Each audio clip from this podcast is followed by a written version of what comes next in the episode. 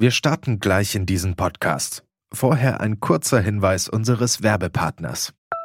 Bald ist es wieder soweit. Die Art Düsseldorf öffnet vom 12. bis zum 14. April ihre Tore auf dem Areal Böhler. Mit dabei sind 105 Galerien, die eine Mischung aus aufstrebenden Talenten und etablierten Künstlern präsentieren. Die Messe untermauert ihren Anspruch an Diskursivität, Innovation und das Aufgreifen aktueller Themen durch ihren kuratorischen Ansatz und die gezielte Gestaltung ihrer Sektionen und Fokusthemen. Ihre Themensetzung und das Rahmenprogramm tragen dazu bei, dass die Messe auch weiterhin ein Ort des Austausches, der Debatte und des Kunsterlebens bleibt. Die Fokusthemen 2024 sind Photography und Identity, Retromania und Future Bodies. Unter dem Projekt Change Presented by E.ON werden in Kooperation mit der E.ON Stiftung Arbeiten zum Thema Transformation und Nachhaltigkeit ausgestellt. Für alle, die es gar nicht mehr erwarten können, öffnet die Art Düsseldorf schon zur Preview am 11. April ihre Tore. Mehr Informationen gibt es unter art-dus.de und in den Show Notes.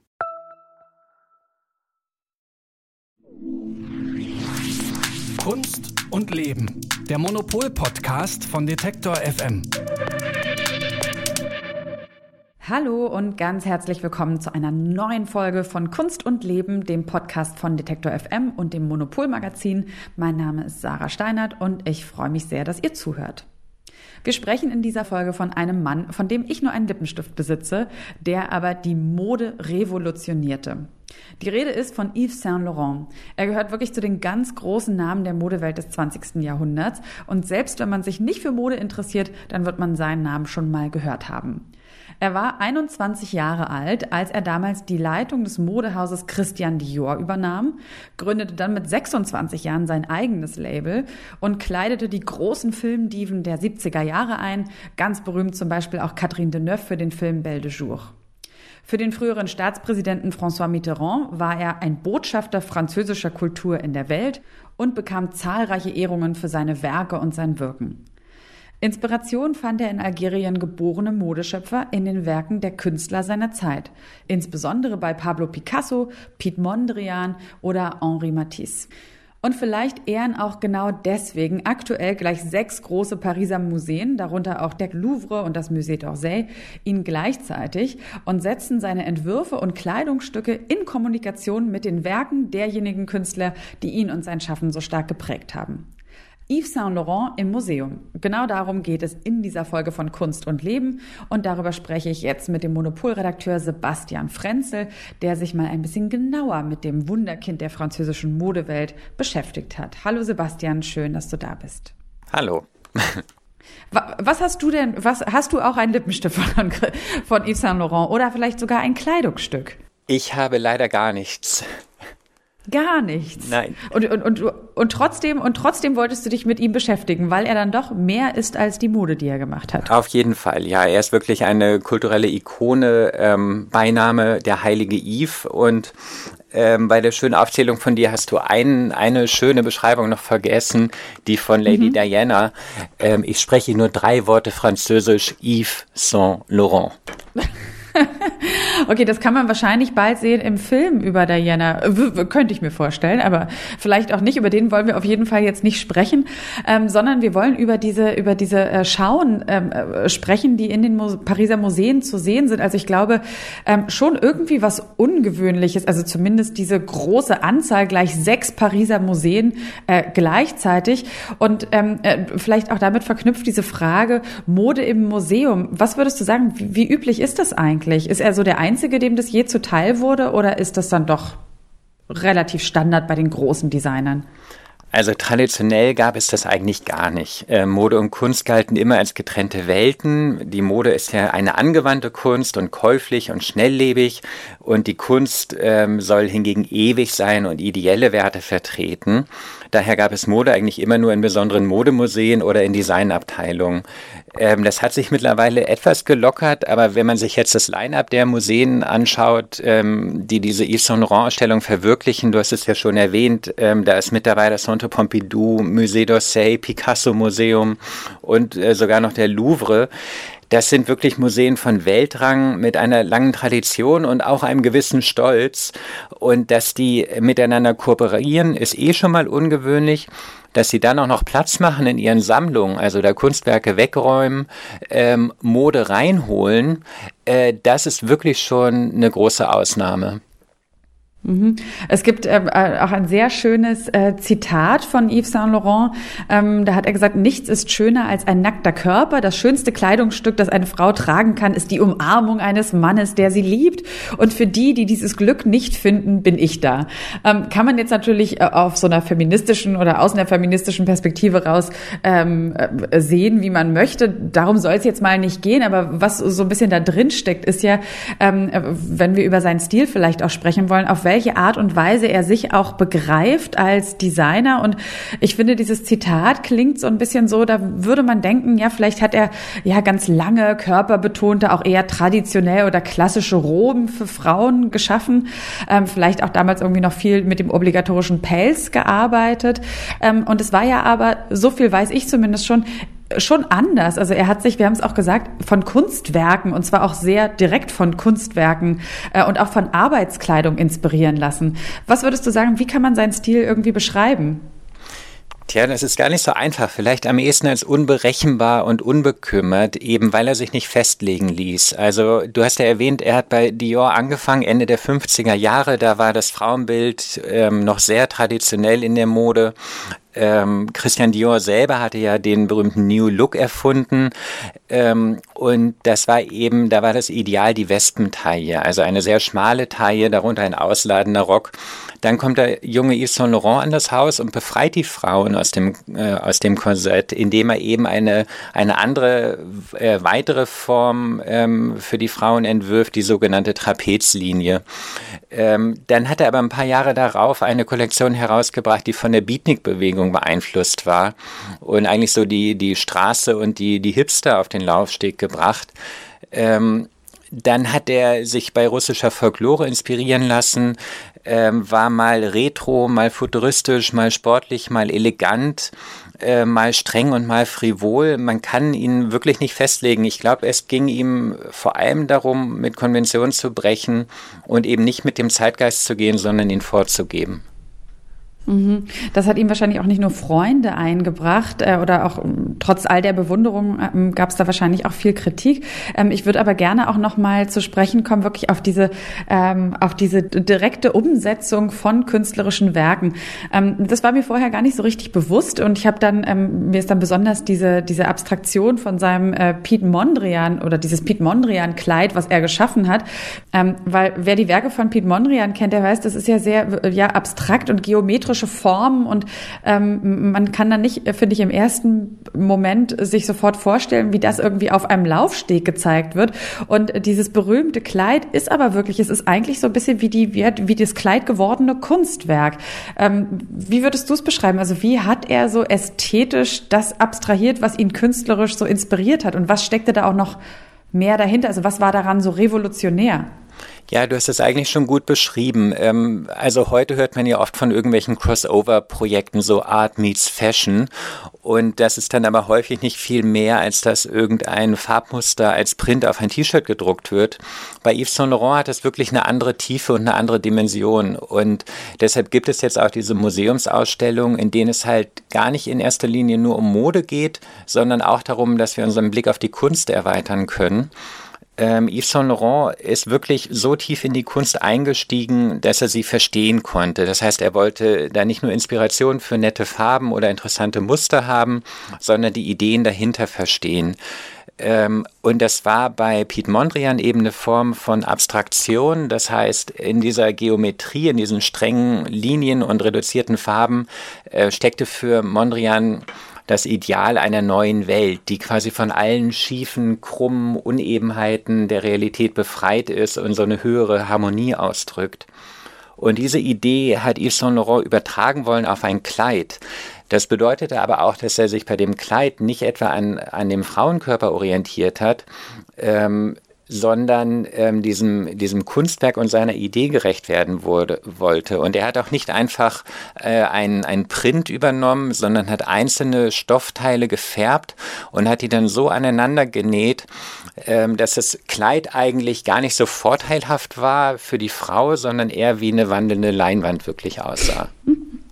Das ist auch dieses Trapezartige, ne? Also wenn man das vielleicht irgendwie mal in der Suchmaschine eingeben möchte, das ist auch äh, ja dieser trapezartige Schnitt, aber immerhin auch auf jeden Fall weg von der Wespentaille. Auf jeden Fall.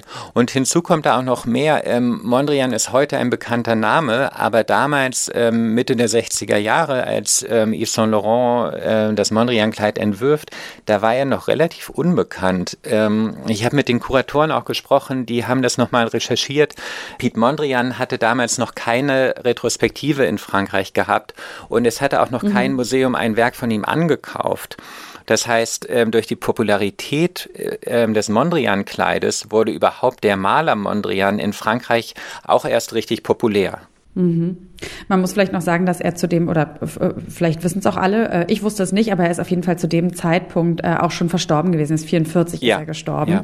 Ähm, ne, das heißt, dass er war zumindest kein Künstler, mit dem ähm, Yves Saint Laurent auch noch lebendig in Kontakt treten konnte. Davon gab es aber äh, einige und ein ganz prominentes Beispiel, ähm, ohne das jetzt vorwegzunehmen, aber was würdest du sagen, was ist das so? Also, was hat er von den Künstlern, mit denen er auch verkehrt hat, gelernt und umgekehrt? So eine Idee haben wir davon ja schon bekommen, aber äh, vielleicht kannst du das nochmal so ein bisschen genauer beschreiben, worum es da eigentlich ging in diesen, in diesen Beziehungen. Ja, ich glaube, das war, ähm, das war auch ein bisschen wechselhaft. Bei Picasso zum Beispiel, mit dem er jetzt nicht befreundet war, aber der noch gelebt hat damals, bei Picasso hat er einfach gesehen, wie man die Perspektive verändern kann, wie man äh, seinen Stil und seine Weltsicht einfach nochmal komplett umwerfen kann und neu anfangen kann.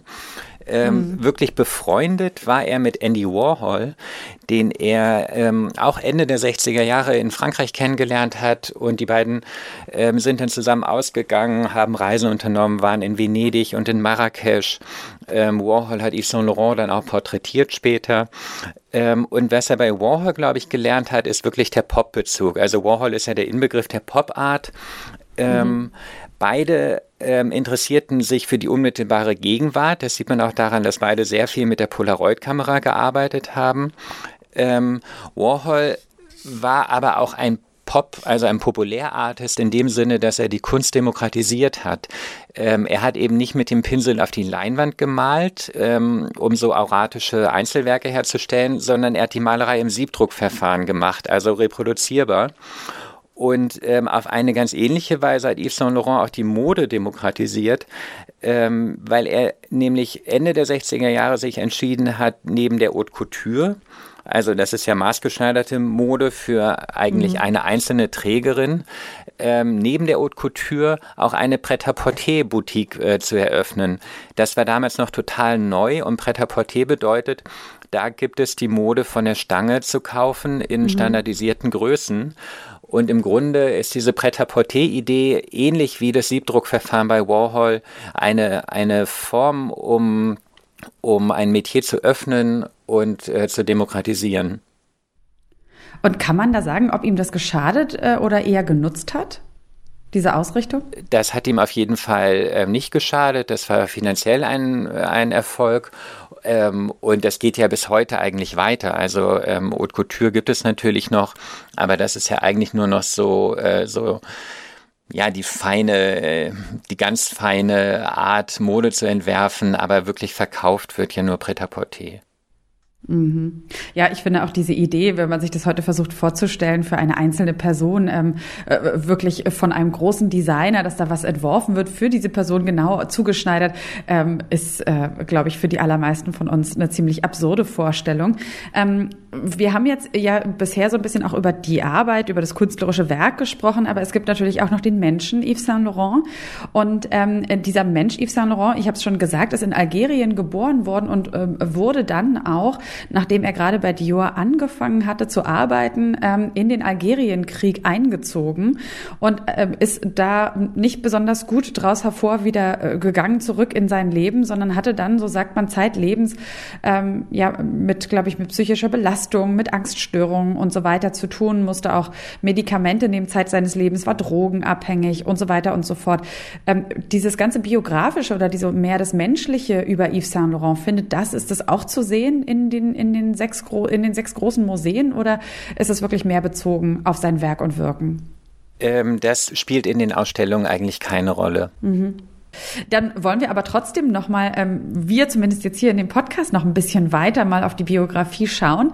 Ähm, äh, denn es gab ja wirklich zwei große Namen, zwei große Männer, die im Leben von Yves Saint Laurent eine bedeutende Rolle gespielt haben. Einmal Christian Dior, äh, der ihm ja seine allererste Anstellung verschafft hatte und dann Pierre Berger, große Liebe von Yves Saint Laurent, auch Lebensgefährte, langjähriger Geschäftspartner und äh, von dem man beiden auf jeden Fall sagen kann, dass sie in doppelter Hinsicht mitverantwortlich für den Erfolg von Yves Saint Laurent sind, ähm, der ja auch wohl sehr schüchtern gewesen sein soll. Also könntest du sagen oder würdest du sagen, dass er vielleicht ohne diese beiden Männer auch diesen Mythos, der ihn heute umrankt, ähm, niemals hätte erschaffen können? Ja, ich denke schon. Also sein Auftritt bei Dior, ähm, das war wirklich eine Revolution. Ja, er war ja blutjung. Ähm, Dior hatte ihn entdeckt bei einem Modewettbewerb, hat ihn dann an seine Seite geholt. Ähm, drei Jahre später hatte Christian Dior dann überraschend einen Herzinfarkt und Yves Saint Laurent hat das Haus übernommen. Ähm, und wurde dann quasi über Nacht zur Legende. Ähm, und wie tief er Dior verehrt hat, das wurde dann auch nochmal klar, als Yves Saint Laurent 2002 seine Abschiedsrede hielt und er Dior ausdrücklich nochmal genannt hat als seinen wichtigsten Lehrer. Ähm, Pierre Berger hingegen war sein Lebenspartner und auch sein Geschäftspartner und der war eigentlich so das komplette Gegenstück. Ähm, du hast es ja erwähnt, Yves Saint Laurent war so ein nervöser Einzelgänger, von Ängsten geplagt, mhm. depressiv, tablettenabhängig, alkoholabhängig. Und Pierre Berger war der kühle Kopf dahinter, den eigentlich jedes fahrige Genie auch braucht. Und da war die Arbeitsteilung völlig klar. Pierre Berger hält ihm den Rücken frei, er achtet darauf, dass er die Nerven einigermaßen beieinander hält, bewahrt ihn einigermaßen vor den Drogen und er achtet darauf, dass das Unternehmen auch finanziell auf sicheren Beinen steht. Und er hat dann auch nach Yves Saint Laurents Tod ähm, das Erbe wirklich gehütet, hat die Stiftung Yves Saint Laurent ins Leben gerufen und auch ein Museum Yves Saint Laurent eingerichtet. Mhm. Ähm ich würde mal jetzt so ein bisschen die provokante äh, Frage in den Raum stellen, dass Yves Saint Laurent ja seine Zeit genauso geprägt hat wie umgekehrt. Also das ist ja die Zeit, über die wir hier sprechen, sind vor allem die 60er und 70er Jahre. Das ist ja auch die Zeit der Friedensbewegung, zweite Welle des Feminismus in der westlichen Welt äh, und dieses, äh, dass sich Frauen emanzipieren und das auch in ihrer Kleidung ausdrücken. Das ist ja alles zu dem Zeitpunkt ganz virulent gewesen. Zum Beispiel auch beispielhaft dafür, ähm, also die Version vom Damensmoking. Aber das gab es auch schon vorher. Also wenn man jetzt an Marlene Dietrich zum Beispiel denkt, ne? also Filmstars, die ähm, die Hosen und Smokings tragen in den 20er und 30er Jahren. Aber ähm, das ist auch nochmal so ein Aspekt, bei Yves Saint Laurent war das auch nochmal anders. Er hat da noch so eine andere Komponente mit reingebracht, ne? Ja, ich denke vor allem, also Marlene Dietrich ist natürlich eine, eine tolle, ähm, herausragende Schauspielerin, aber wirklich eine Einzelperson. Ähm, das gängige Frauenbild war in den 50er Jahren ja beinahe ähm, beinahe rückständiger als vor dem Krieg. Also da war ja alles mhm. nochmal auf Anfang. Ähm, die Frauen mussten ihre Männer fragen, wenn sie arbeiten wollten. Äh, sie durften keine eigenen Bankkonten eröffnen und so weiter. Das wissen wir ja alles. Ähm, und ähm, auch in der Mode war das Frauenbild wirklich sehr konventionell. Und ähm, dass dann Yves Saint Laurent den Smoking für Damen vielleicht nicht erfindet, aber dann doch in die Haute Couture bringt ähm, und so präsentiert in einer Breite, wie es das vorher nicht gab, das hat doch nochmal eine ganz andere Bedeutung gehabt. Ähm, natürlich waren, waren die 60er Jahre dann auch ähm, eine, eine Zeit der Frauenbewegung, die er aber halt auch mit vorbereitet oder antizipiert hat ähm, mhm. und von der er natürlich aber auch geprägt war, also keine Frage. Auf der anderen Seite, ähm, er hat halt den Damensmoking gemacht, er hat Unisex-Mode erfunden oder ähm, entworfen. Und wenn wir uns heute angucken, worüber in der Mode äh, so breit diskutiert wird, ähm, dann sind das ja genau die Themen. Und das wird ja heute noch mhm. mit so einer großen Bewunderung dann erwähnt, wenn irgendein Designer ähm, Unisex-Mode ent entwirft ähm, dass nochmal klar wird, ähm, ganz so weit sind wir heute auch noch nicht. Mhm. Ähm, Jetzt gibt es bestimmt auch Sachen, auf die man heute vielleicht ein bisschen anders zurückblicken würde, auch in seinem Werk, ähm, ne, wenn es so um das Thema kulturelle Aneignung geht. Also er hat ja zum Beispiel auch ähm, sich inspirieren lassen von so militärischer Kleidung oder auch von Arbeitskleidung, zum Beispiel bei Matrosen, ähm, auch zum Teil so Muster und Zeichen, die ähm, in verschiedenen afrikanischen Kulturen eine Bedeutung haben. Was würdest du sagen? Also wie, wie blickt man heute auf diese Art von ja, kultureller Aneignung? Ja, da ist man im Moment natürlich, ähm, geht man da mit einer anderen Sensibilität ran. Ich glaube, ähm, generell gesprochen, ohne kulturelle Aneignung gibt es überhaupt keinen Fortschritt in der Mode und in der Kultur vielleicht generell nicht. Ähm, die Frage ist halt immer, wer ähm, stiehlt bei wem und welche Machtverhältnisse stehen dahinter. Ähm, bei Yves Saint Laurent kann man ihm zugute halten, er ist in Algerien geboren und hat dort auch seine Kindheit und Jugend verbracht. Also ähm, die Kultur, die nordafrikanische Kultur war die Kultur seiner Kindheit. Die Farben, die Muster mhm. hat er alle ähm, in seiner Kindheit und Jugend geliebt und, und verehrt. Ähm, was er sich dann noch alles so angeeignet hat, da gibt es eigentlich überhaupt gar keine Grenzen für ihn. Das reicht von russischer Folklore bis nach Indien oder China. Ähm, von, ich hatte es ja schon erwähnt, von, von der Beatnik-Bewegung und, und mhm. irgendwelchen Protestbewegungen ähm, bis hin zu Marcel Proust und der Belle Époque in Frankreich. Also das geht wirklich quer durch die Kulturgeschichte, quer über den Planeten. Ähm, und ich würde sagen, aus heutiger Sicht ähm, ist da einiges bestimmt auch ähm, ein bisschen klischeebeladen, aber ähm, immerhin war sein Horizont weiter und offener als der des typischen heterosexuellen weißen Mannes. Mhm. Weißt du, welche Designer sich heute, also ist es noch der klassische Fall, dass sich Designer oder große Modehäuser heute noch auch auf ihn berufen und ähm, ja ihn so als Inspirationsquelle nennen? Also ich glaube, Yves Saint Laurent ist wirklich einfach eine, eine Legende. Ähm, er hat 2002 hat er sich verabschiedet. Ähm, damit wurde dann auch die Haute Couture Linie der Marke eingestellt. Die Marke gibt es weiter und ähm, die hatte auch seither tolle Kreativdirektoren wie Stefano Pilati oder Hedi Sliman. Und ähm, Sliman hat ja damals auch den Namen Yves Saint Laurent geändert in Saint Laurent. Und das mhm. haben manche dann als so Provokation aufgefasst, aber vielleicht war es eigentlich auch eine Form von Hommage, dass er gesagt hat, die Ära Yves Saint Laurent ist vorbei, der heilige Yves ist irgendwie verewigt und alles andere ist alles andere. Äh, alles andere, äh, ein schöner Abschluss ähm, äh, für, für, für, dieses Gespräch. Sebastian, wirst du es denn, wird es dich nach Paris verschlagen? Wirst du, wirst du in alle sechs Häuser gehen oder zumindest in eins davon? Auf jeden Fall. Also ich glaube, das wird wirklich eine, eine sehr interessante Ausstellung. Und ähm, man muss das vielleicht nochmal betonen, es ist wirklich eher eine Reise auch durch die Kulturgeschichte. Also da werden ähm, Kunstwerke ähm, direkt gegenübergestellt den, den Modeentwürfen. Da sind ähm, auch einfach ganz hervorragende ähm, Maler mit dabei. Ähm, mhm. Das reicht äh, von, von Picasso äh, bis hin zu Warhol, von André Breton bis hin zu Henri Matisse. Ähm, äh, Georges Braque, ich kann es gar nicht alle aufzählen, ja. ja. Und ähm, wenn man sich auch nochmal die, die Farben zum Beispiel anguckt, die Kühnheit, mit der Yves Saint Laurent Farben kombiniert hat, dann merkt man einfach, das sind so Dinge, die lernt man nicht auf der Modeschule. Ja, da gilt das als totales No-Go. Ähm, sowas lernt man halt wirklich im Farbrausch der Malerei. Und ich glaube, diese Gegenüberstellung, die, die wird wirklich ganz einmalig sein, auch wenn man, so wie ich, kein Yves Saint Laurent Stück besitzt und auch wenn man sich vielleicht für Kunst ähm, vielleicht sogar noch ein bisschen mehr interessiert als für Mode. Und was wir ja an dieser Stelle noch gar nicht gesagt haben, ist, dass ja auch Yves Saint Laurent ähm, eine der wertvollsten Kunstprivatsammlungen der Welt besessen hat, also dreistelliger Millionenbereich. Ähm, dazu vielleicht nochmal, Sebastian, also was war so, ähm, wie hat, wie war so sein Blick auf Kunst? Also was hat ihn da wirklich so extrem gepackt?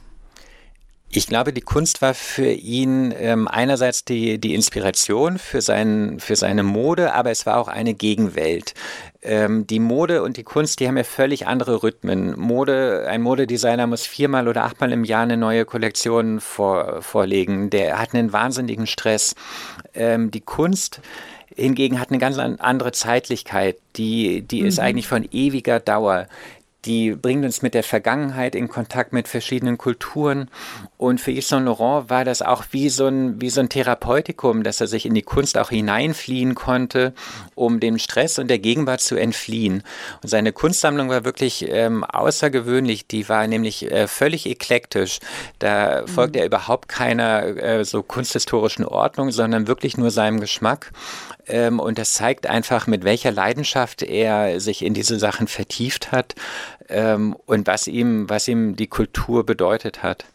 Es gibt auch die schöne Geschichte, die beschreibst du in deinem, äh, in deinem Artikel im aktuellen Heft, dass ähm, Yves Saint Laurent, auch wenn es ihm schlecht ging, zu seinem Galeristen gegangen ist und dann erstmal eine Runde in der Galerie gedreht hat, ein bisschen was gekauft hat und das klang nicht so nach Shoppingwahn, sondern wirklich so ein bisschen ja Kunst als Therapeutikum, dieses in die andere Welt entfliehen und ähm, auch ein bisschen vielleicht beruhigend auf die eigenen, auf die eigenen Gedanken einwirkend. Genau, wenn man da mit Werken konfrontiert ist, von denen man weiß, ähm, die haben haben die Zeiten überdauert, dann ist es halt genau das, was ein Modeschöpfer eigentlich auch erreichen will, ähm, dass man irgendein Werk hinterlässt, ähm, das über die Saison, über Frühjahr, Sommer, über Herbst und Winter hinausragt. Ähm, und ja, man kann sagen, Yves Saint Laurent ist es auch gelungen. Wir reden heute noch über ihn, wir bewundern ihn und er hat es in die Museen geschafft.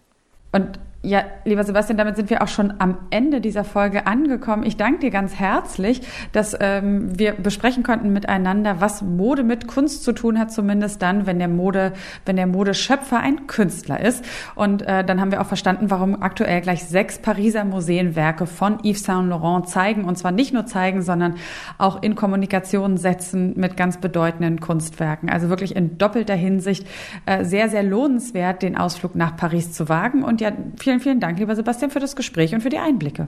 Vielen Dank.